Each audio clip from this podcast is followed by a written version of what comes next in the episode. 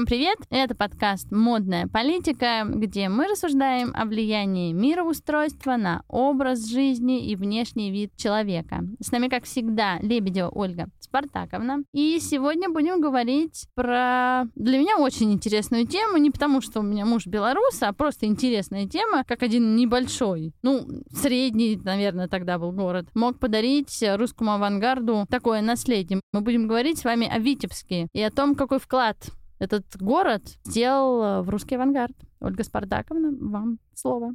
Да, ну, во-первых, я бы хотела все-таки начать все это с того, что вот если мы берем все полотно русского искусства, то есть две вершины русского искусства, которые никогда и никем не могут быть названы провинциальными, скажем так. Первая вершина — это, конечно, иконопись 15 века, и раньше, и позже. А второе — это, конечно, русский авангард который, безусловно, безусловно, поднял знания о России, скажем, на высочайший уровень, потому что масса людей интересовались этим. И я буду дальше говорить о женском русском авангарде и так далее. И вот как только Россия в 90-х стала общаться с миром, весь мир заинтересовался именно русским авангардом, хотя он был известен в мире и очень ценим давно. Можем сделать короткое отступление. Икона иконопись русская, она единственная в мире или она единственная по масштабу или по качеству? Почему именно наша иконопись э, такой вклад сделала? Ну, она, конечно, не единственная, а, скажем так, византийская иконопись. Все началось, естественно, с Византии.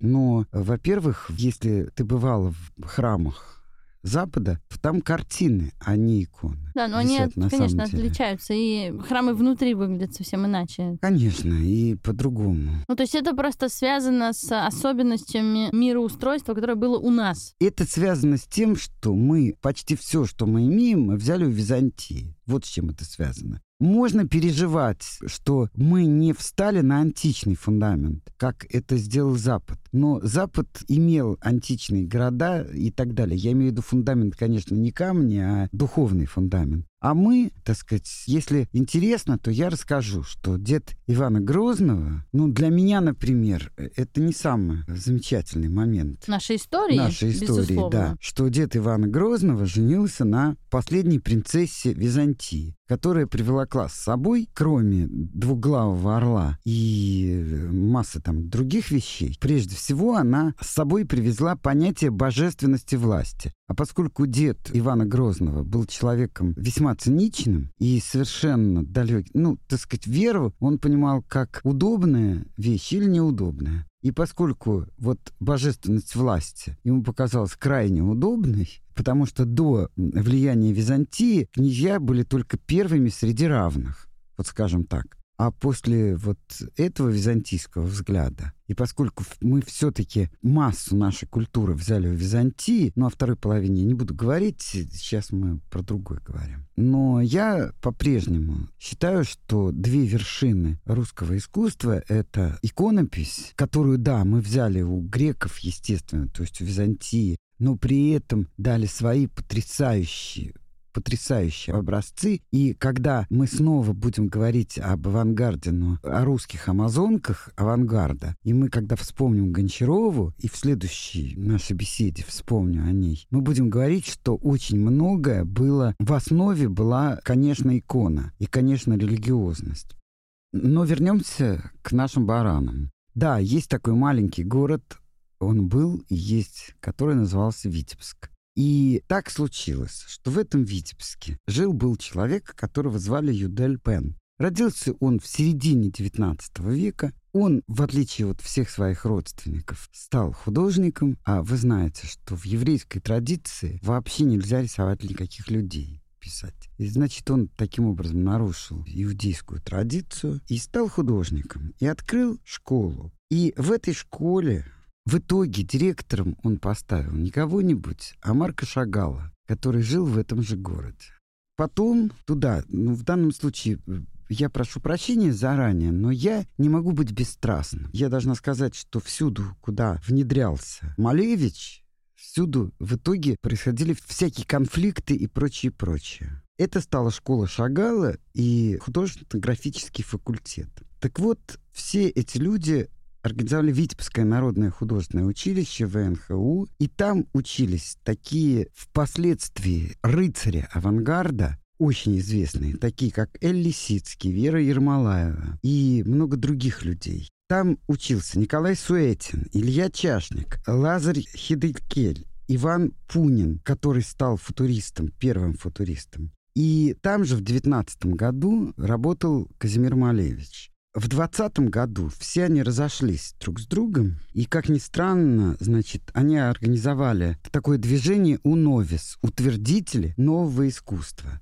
И что весьма характерно для Малевича, он выгнал Шагала из училища, которое тот организовал. Шагал был потрясен предательством не только Малевича, но и учеников, и с обидой уехал. Ну и, как вы знаете, в итоге жизнь Шагала сложилась, в общем-то, прекрасно. Но это было в итоге. Так вот, этот самый Юдель Пен сыграл огромную роль в том, что вот такой круг художников организовался. Причем вот когда утвердители нового искусства его утвердили, то их очень интересовала вся городская среда, и эта городская среда была для них как один сплошной художественный зал. И они были очень заняты организацией городского пространства. То есть, наверное, вы сами и видите, что это даже сегодня крайне современно. А можете себе представить, как такой подход был тогда новым искусство городской среды, фрески, билборды, муралы — это огромные пространства, на которых рисовалось что-то типа современного граффити. Так вот, Юдель Пен, организовавший эту студию и который все это начинал, очень трагически погиб.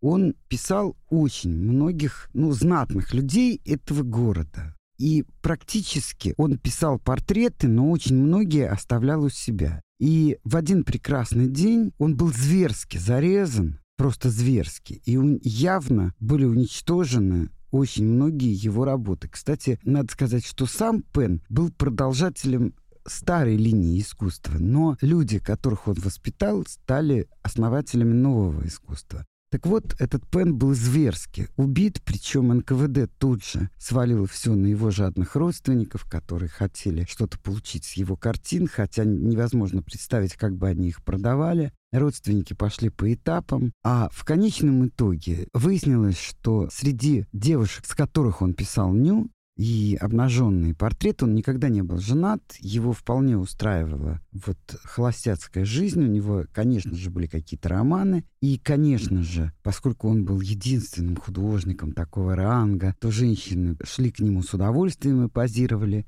И вот в том числе ему позировала дочь городского головы, которая после революции вышла замуж за чекиста. И вот этот чекист, когда увидел, что есть обнаженные работы его жены. Вот э, есть одна версия, и мне кажется, она ближе всех к делу. Он зарезал Пена и уничтожил те работы, на которых была его жена обнаженная, потому что он считал это позором. Причем уже в 1937 году этот человек был судим за пытки и организацию вот каких-то несуществующих дел и был расстрелян в 1937 году.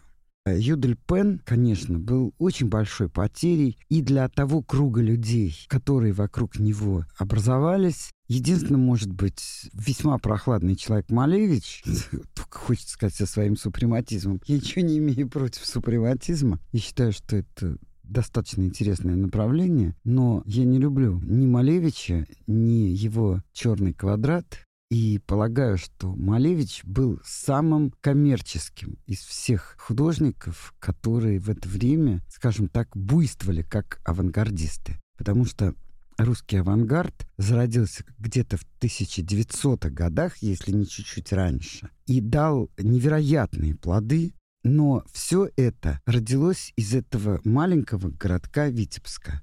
И в 20 году все эти люди разошлись, но у Новис остался.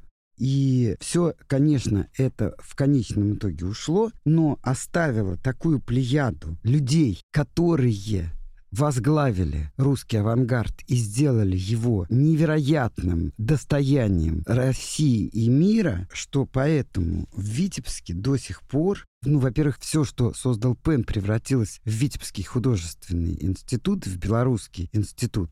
Во-вторых, там работал Осип Цаткин, и его скульптуру уже в наше время купили за 340 тысяч евро, по-моему, на аукционе, и выдрузили в каком-то коммерческом белорусском банке перед входом или там в холле. То есть я хочу сказать, что несмотря на то, что Шагал создал там школу и создал учеников но явился Малевич, выгнал Шагала из школы, которую организовал Шагал. Шагал тяжелейшим образом воспринял предательство учеников, потому что они все остались с Малевичем. У меня есть подозрение, что супрематизм но это мое мнение. Его нельзя, конечно, принимать как истину в последней инстанции. Супрематизм — вещь очень привлекательная, а с другой стороны, в какой-то степени она достаточно проста. То есть идти по пути супрематизма довольно легко. Хотя на самом деле, вот мы, когда с вами в следующий раз будем говорить о русском авангарде и русских женщинах-авангардистках, мы скажем, что, например, та же Гончарова опередила Малевича Просто у нее был не черный квадрат, а несколько других квадратов. Но она опередила Малевича. Так же, как Ольга Розанова опередила знаменитейшего художника Америки, кстати, тоже русского по происхождению Ротко, на 30 лет. Но об этом мы будем говорить потом. Ну, вот я бы хотела немножко поговорить о мироустройстве. Почему вообще стало возможным возникновение русского авангарда. Все-таки мы говорим про слом веков, да, так или иначе от царской власти, от императорской власти уже страна как-то начала задыхаться. С чем связано, что стало вообще возможным? И могло бы появиться это на сто лет раньше, на сто лет позже. Ну, вы знаете, я должна вам сказать, что один философ наш, я не помню, он такой неофициальный философ, но он очень много писал в Фейсбуке, я сейчас забыл его фамилию, он как-то сделал такой вывод, что все страны, в которых был авангард, очень ярко выражен, пошли только двумя путями. Или путем фашизма, как Италия и Германия, или путем коммунизма. Как небезызвестная вам всем, да. дорогие слушатели, как страна. Небезызвестная вам страна. Дело все в том, что нельзя сказать, конечно, что из-за авангарда это получилось, но художники всегда чувствуют какие-то вещи гораздо раньше других. Дело все в том, что я сейчас буду говорить только о том, как я это понимаю. Вы понимаете, вот сейчас, например, я считаю, что художественный мир живет в ожидании прорыва. Потому что на самом деле даже то, что считается авангардным, уже сделано, а как вы понимаете, авангард это все-таки то, что идет впереди. А авангард уже становится классикой практически. И точно так же вот на грани, на стыке веков была такая атмосфера, вот тогда родились в Англии вот стиль модерн, например. Это же был художники, которые пытались украсить мир всего, к чему они прикасаются. Но, в принципе, в конце XIX века были явно настроения весьма пессимистичные. Как назвать, Тань, еще вот этот пессимизм? Негативные? Нет, не негативные, конечно. Вот если вы помните, стали появляться, например, то есть в странах и в нашей стране тоже стали появляться примеры абсолютно нетрадиционной морали. Например, Допустим, Маяковский живет с Брик и с Осипом Бриком. Некрасов значительно раньше живет с Панаевой и Панаевым. Я думала, это сексуальная революция. Ну, я должна сказать, что сексуальная революция же тоже не бывает на пустом месте. Вы понимаете, что когда люди массово или, во всяком случае, верхушка этих людей нарушает общепринятые нормы, давайте так говорить, так сказать, в Англии самый крупный писатель конца 19-го, начала 20 века посажен за мужеложество преследуются по этому же какие-то писатели везде и прочее, ну, прочее. Никакой Но... ЛГБТ-революции тогда речи вообще не шла. Да, речь шла о большом несчастье человека, в частности Чайковского, и это известно как человек мучился, что он другой. И только в конце 20 века продвинутые общества наконец приняли разнообразие людей.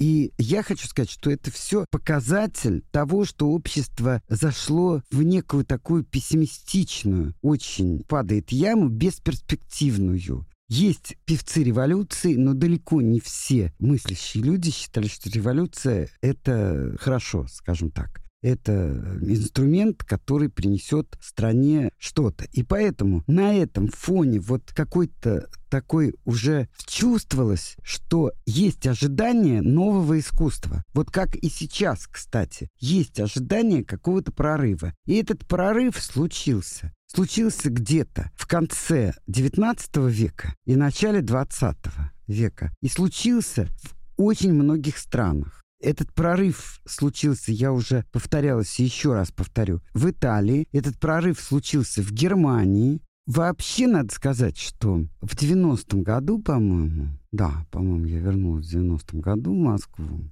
как раз, ну, во всяком случае, в ранних 90-х годах. Для слушателей, если что, наша Ольга Спартаковна не была в эмиграции. Она была на Камчатке. Да, я была во внутренней эмиграции на Камчатке. Но дело не в этом. Я вернулась в 90-м году, и была выставка «Москва-Берлин».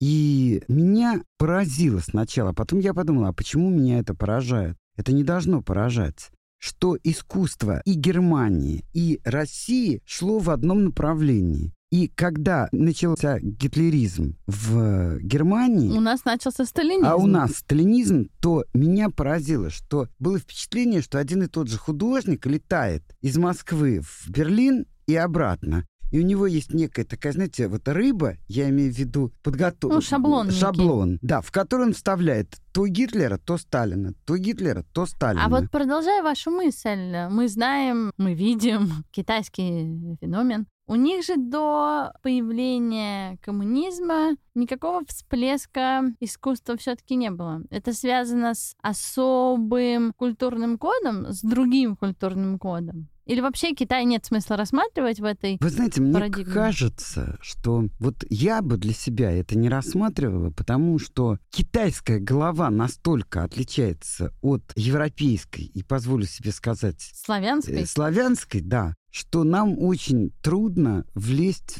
в это чувствование. Знаете, вот меня всегда поражал Лужков, потому что он абсолютно был уверен в том, что можно снести здание, а потом сказать архитекторам, чтобы они выстроили новое готическое здание. Он плохо себе представлял, что, допустим, чтобы выстроить готическое здание или написать готическую картину, нужно быть человеком... В готическом состоянии. В готическом состоянии, Находиться. Да. То есть человеком 14 там, века, допустим, 14 века Северной Европы. И вот этого состояния никогда не было у итальянцев, поэтому у них практически нет готической живописи, понимаете? И то же самое бывает и в архитектуре, и везде. Нельзя что-то строить, ну, можно изобразить, бы. конечно, но в принципе только человек своего времени со всеми этими чувствованиями, а поскольку я никак не могу влезть в шкуру китайца, ну, однозначно просто. Вспоминаю Киплинга. Запад есть Запад, Восток есть Восток, и вместе их не сойтись. Поэтому ничего не могу сказать по этому поводу. А То есть у меня есть что сказать, но я не хочу. Ну, понятно. Не, в, не в рамках нашего подкаста, культурного все-таки. А вот немецкий Баухаус, он появился позже, чем русский авангард. Но его можно отнести к продолжению русского авангарда или к ответу на русский авангард? Я должна как вам правильно? сказать, вот что вы помните, я сказала, в Хутемас, да? Божественные аббревиатуры. Это высшая художественно-графическая школа, высшие художественные мастерские. Вот у нас в Хутемас образовался, где учили, между прочим, вовсе не так. Вот это была очень интереснейшая система. Потом от нее отказались. Человек мог учиться всю жизнь. Приходил, говорил, мне вот интересно рисование, там, допустим, да, графика. Год занимался графикой, уходил. Потом приходил и говорил, а теперь я бы хотел изучить скульптуру. Приходил, изучал и так далее, и так далее. Плюс ко всему, была такая теория, что можно любого человека взять и учить его. Если человек хочет, он может стать художником. Это такая советская или вообще такая Это теория? Это именно революционная теория нашей страны в начале 20 века. Ну, в смысле, постреволюционная. И мы практически первыми открыли вот эти вот курсы в Хутемас. Надо сказать, что разговор о Хутемасе требует отдельной, даже не 20-минутного разговора. Я не мы знаю, сделаем, сделаем об этом отдельно. можно говорить часами. Так Может вот, быть, даже лекцию я сделаем. хочу сказать, что Баухаус, по идее, образовался позже, хотя из таких же новаторов. И, в принципе, это было потрясающее для них время. И если вы знаете, к вопросу о Баухаусе, то часть этих архитекторов с удовольствием поехали, невзирая на то, что их поселили с крысами и так далее, строить магнитку. Но весь вопрос в том, что весь подъем революционный, подъем именно авангардный к 30-м годам, как вы знаете, полностью Самоуничтожился. самоунич... Ну, скажем так, когда само Когда, когда не помогли, само да, да, принято, да. уничтожился. Дело все в том, что, например, очень характерно для этого, например, судьба Родченко и Степановой. Вот если они горели, просто горели, то в конце концов она поняла, что расписывать ткани — это более безопасно. И она как могла кого-то обучала и так далее. Но вот этого порыва, вы понимаете, для того, чтобы случился авангард, нужен был огромный порыв жаждущих новизны, влюбленных в искусство, революционно мыслящих людей. Я имею в виду революционно в искусстве. И им казалось, что революция это с собой принесла. Но они же, конечно, не знали, что в конечном итоге все будет свернуто. И в 30-х и даже раньше это уже абсолютно не стало нужным власти. Я понимаю, почему. Если бы я была властью, как я бы потерпела таких свободных Новаторов. личностей, новаторов. Но интересно еще и то, что примерно в это же время, когда был Футемас, когда был Баухаус, в Швейцарии зародился дадаизм. Ну, такое кратковременное течение, которое довольно быстро слилось там с сюрреализмом во Франции и с экспрессионизмом в Германии. Но оно такое прям просуществовало очень-очень-очень коротко. И если я правильно помню, дадаизм — это отрицание. Это как бы авангардистское прочтение отрицания всего. Но оно зародилось в Цюрихе. Меня вот больше всего это удивило. Не, не, не, не в Советском Союзе, не в Германии, в Цюрихе. Нет, ну дело все в том, что мне кажется, что очень благополучная жизнь, вот у Анны Ахматовой это блестяще как-то было описано, что к ней приезжал то ли швед, то ли швейцарец, я не помню, брать у нее интервью. Она смотрела на его накрахмаленные воротнички и думала, вот надо же, у нас была революция, Потом был кошмар сталинских лагерей. Потом было вот это, это. А он все время крахмалил воротнички и садился завтракать. Вы понимаете, дело в том, что очень большое благополучие иногда порождает такую тоску по деятельности. Я представляю себе, наверное, редких швейцарцев, которые хотели какой-то новизны. Но мне кажется, что все-таки 16-й год больше связан даже не с идеалистическим образом жизни, а с Первой мировой войной. Она все-таки была в разгаре. Еще два года ей было быть. Ну да, Может быть, быть, с этим это связано, хотя Может быть, да, безусловно, это согласна. невероятно, ну, для меня удивительно. Что-что, аннигилисты в Швейцарии звучит максимально. Не знаю, мне, мне кажется, это...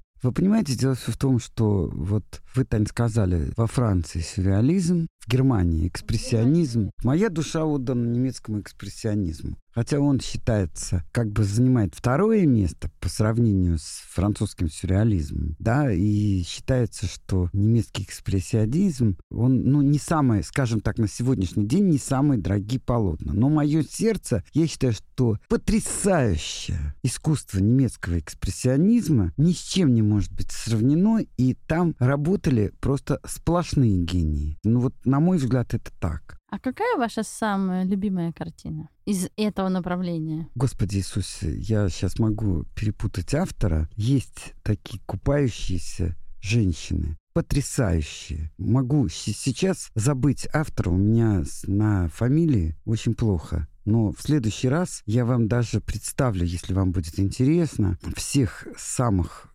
интересных художников этого времени. И вообще, надо вам сказать, что Германия, она же была... Если у вас будет время, посмотрите фильм «Кабаре». Какого года?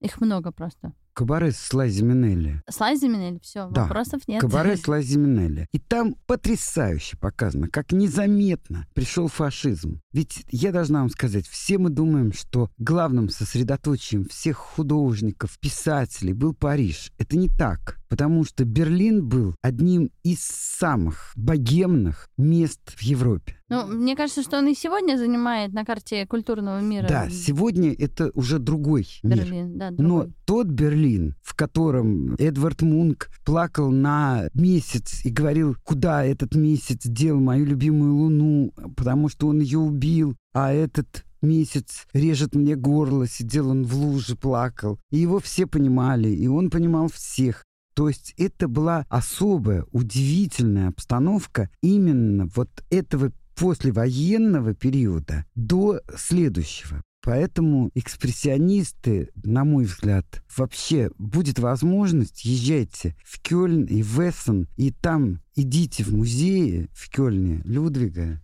Нет, это не это. Извините.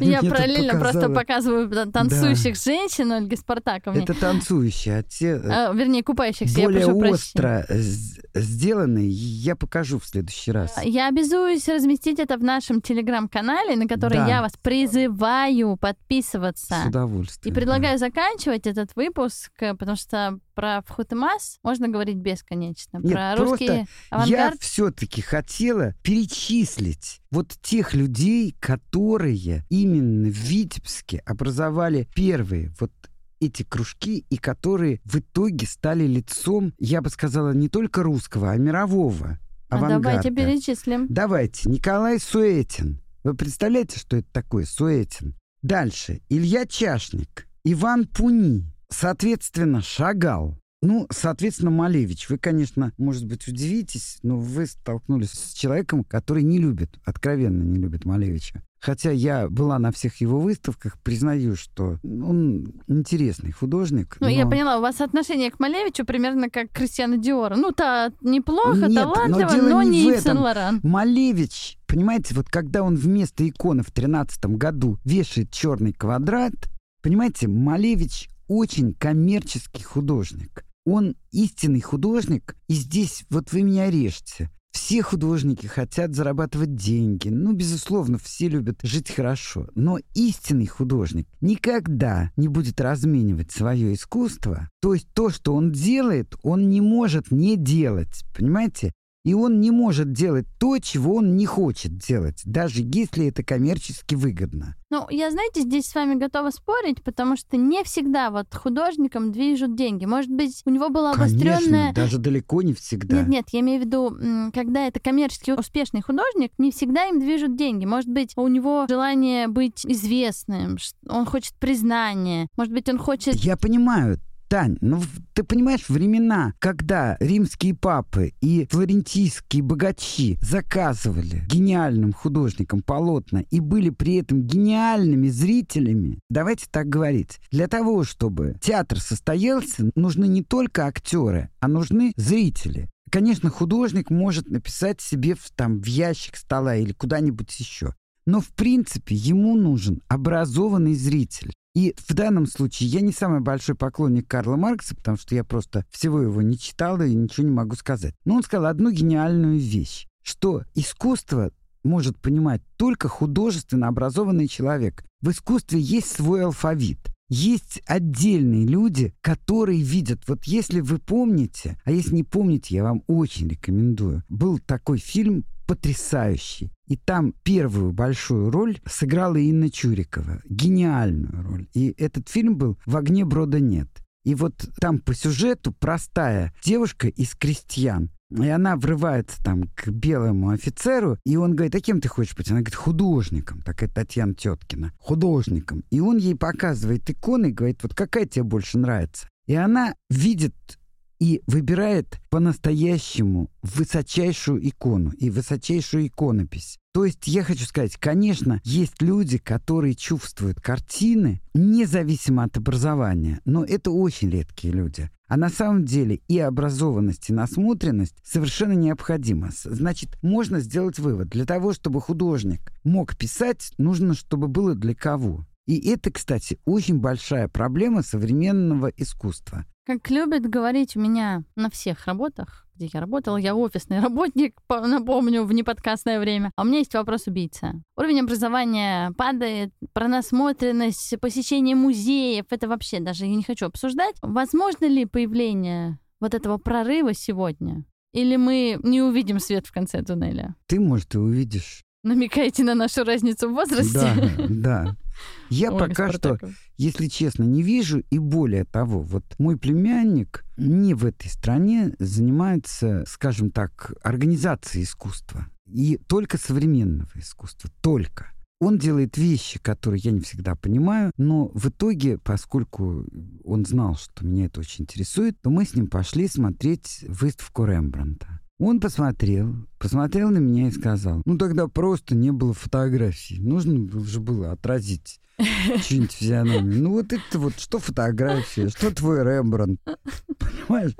Я была просто растеряна и убита. Вокруг него стояли какие-то его поклонницы, которые не знали в данный момент, кем больше восхищаться. Мною, такой дурой старой, или им, таким продвинутым. Ваш ответ понятен, Ольга Спартаковна. Вот теперь уже второй раз предлагаю точно заканчивать. И второй раз призываю вас подписываться на телеграм-канал «Модная политика». Спасибо, что были с нами. Всем хорошего дня.